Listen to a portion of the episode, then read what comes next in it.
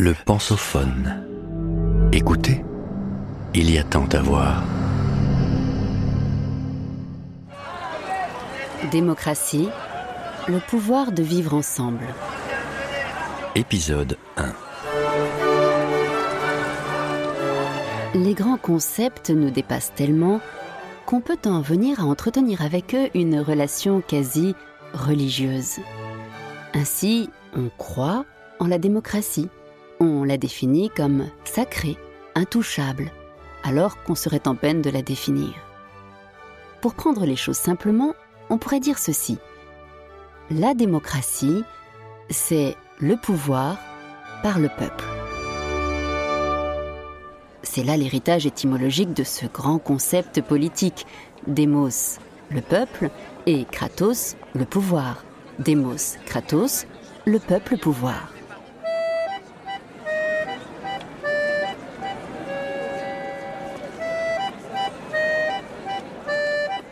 Défini ainsi, la démocratie est un concept clair, mais une réalité confuse. Quel est ce pouvoir et qu'est-ce que le peuple? Il est nécessaire tout d'abord de préciser ces deux points. Puis, nous pourrons nous demander dans quelle mesure et à quelles conditions la démocratie peut être sauvegardée.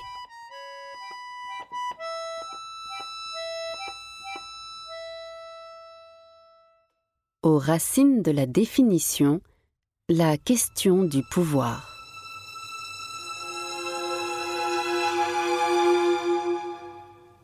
Pour commencer, il faut préciser ce à quoi renvoie le Kratos.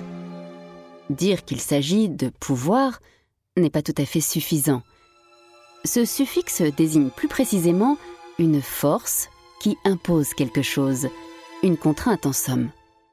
Le Kratos n'est pas le seul suffixe permettant de désigner des régimes politiques. On en utilise fréquemment un autre, arché, qui est le nom grec de l'ordre du principe fondateur.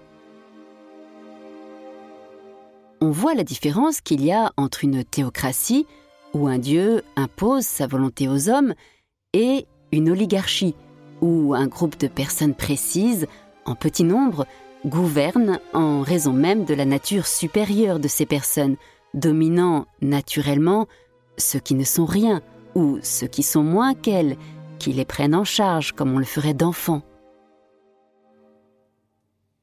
La démocratie est donc ce régime particulier dans lequel le peuple se contraint lui-même.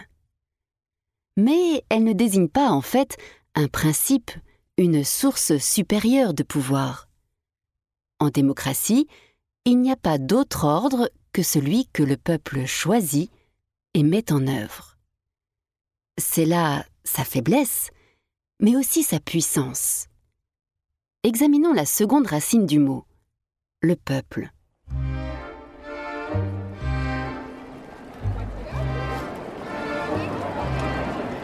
Quel est ce peuple qui se dirige lui-même? La façon la plus simple et la plus adéquate de le définir, c'est de dire qu'il est l'ensemble des citoyens. Pour en revenir aux sources historiques et européennes de ce régime, c'est ainsi que se définissait la démocratie athénienne, au point qu'en fait la cité, pour les Grecs, ce n'était pas avant tout le lieu sur lequel elle était établie, mais l'ensemble des citoyens. On parlait ainsi de la cité des Athéniens plutôt que de la cité d'Athènes. Un peuple n'est pas une simple association d'êtres humains vivant ensemble. La preuve, c'est que parmi ceux vivant dans l'Athènes antique, tous n'étaient pas citoyens. Par exemple, n'étaient pas membres de la cité tous ceux qui n'étaient que de passage. Ne l'étaient pas non plus les femmes, ni les jeunes de moins de 20 ans. Ne l'était pas non plus Aristote, qui était à Athènes à Méthèque, c'est-à-dire un résident étranger, certes pas un esclave, mais pas un citoyen non plus, interdit de participation aux débats, aux charges, aux élections et au vote public. Ne l'étaient pas non plus évidemment les esclaves. Le peuple, ce n'était donc pas tout le monde. Pour la cité d'Athènes, c'était jusqu'à 40 000 citoyens sur une population de 340 000 habitants qui étaient invités à se réunir sur la Pnyx les jours où on convoquait l'Ecclésia. Si on synthétise les deux éléments de cette définition, on peut dire ceci. Une démocratie est un régime dans lequel le peuple, c'est-à-dire l'ensemble des citoyens réunis en assemblée, détient le pouvoir. C'est un peuple qui n'est dominé que par lui-même.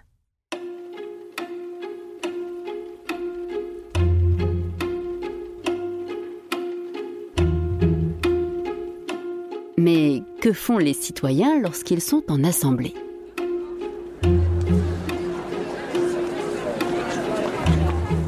C'est simple, ils parlent. La politique depuis toujours est un acte de la parole, et ce sous au moins deux formes. Il y a le temps du débat, sur lequel nous allons revenir, et il y a le temps de la déclaration, qui relève quasiment d'un pouvoir magique de la parole politique. Promulguer, décréter, commander, ordonner, c'est changer le monde uniquement en annonçant quelque chose, c'est détenir le pouvoir de donner aux choses une forme nouvelle uniquement en le disant. Certes, il y aura ensuite les relais de l'administration et des forces de l'ordre, mais en réalité, si les choses se passent calmement, le peuple, et même les simples résidents non citoyens, vont obéir, par conviction, par mimétisme ou par peur des représailles. Mais le temps du débat, qui est spécifique à la démocratie, est sans doute celui qui s'approche le plus de l'exercice le plus profond de la politique tel que l'Antiquité grecque l'a pratiqué. Dans le livre 1 de sa Politique, Aristote définit l'homme selon une spécificité étonnante. Il serait un animal politique. Pour le dire simplement, Aristote distingue ainsi l'homme de l'animal qui serait, lui, au mieux, un animal social.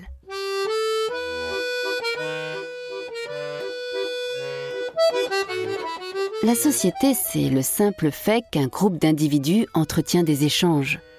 Les loups le font, les fourmis le font, les chiens le font dès qu'ils flairent les réverbères du quartier et les arrosent à leur tour. La spécificité de l'homme, c'est qu'il est plus que social.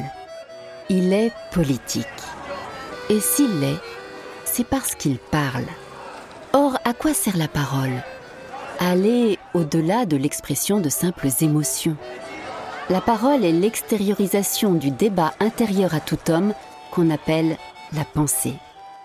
Elle est l'expression du doute de l'être humain quant au juste et à l'injuste, au bien et au mal, à l'utile et au nuisible. Ce que nous dit Aristote, c'est que la façon dont les hommes vivent ensemble ne relève pas de l'évidence, ni d'une vérité qui surplomberait l'humanité. Elle fait débat. Et il n'y a pas de débat sans prise de parole.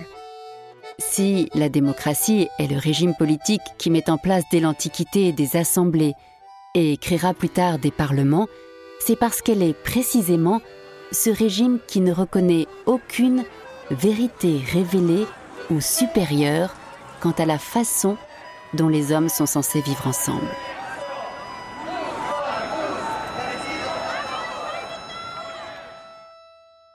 Disons-le autrement, elle est cet ordre politique qui n'est fondé sur aucun ordre naturel, qu'il soit religieux, idéologique, philosophique ou même rationnel. Elle est une réflexion, nécessairement ouverte, à propos de l'ordre qu'on va instituer pour vivre en commun. En ce sens, toute démocratie peut être considérée fondamentalement comme une anarchie, une absence d'ordre.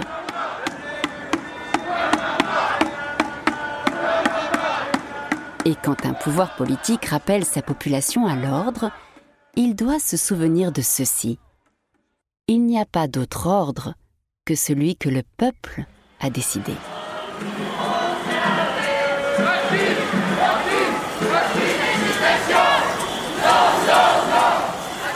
De tout ceci, il faut parler.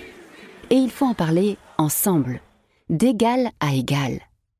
D'où l'importance de l'iségoria, qui, dans la démocratie athénienne, désignait l'égalité de chacun devant la parole.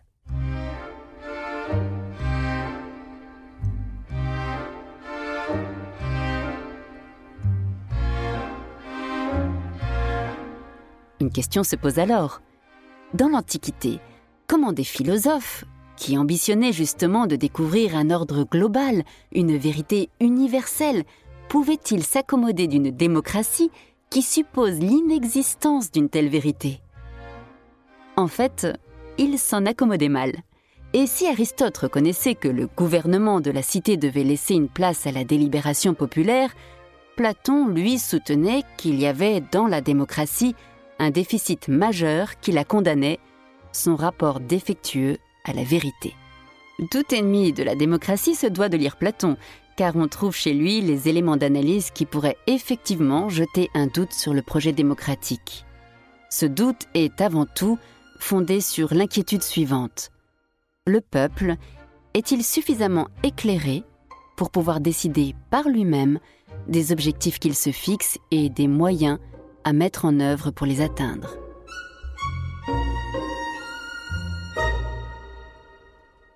Vous venez d'écouter le premier épisode de cette série.